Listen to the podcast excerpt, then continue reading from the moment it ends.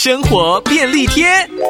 马铃薯是家常料理中的常见食材，但如果不小心放到发芽，千万不能拿来吃，因为在发芽部位会产生高浓度的茄碱，如果吃了容易食物中毒，也不建议切掉发芽部分继续吃，因为周围区域依然会有茄碱，只是浓度不同。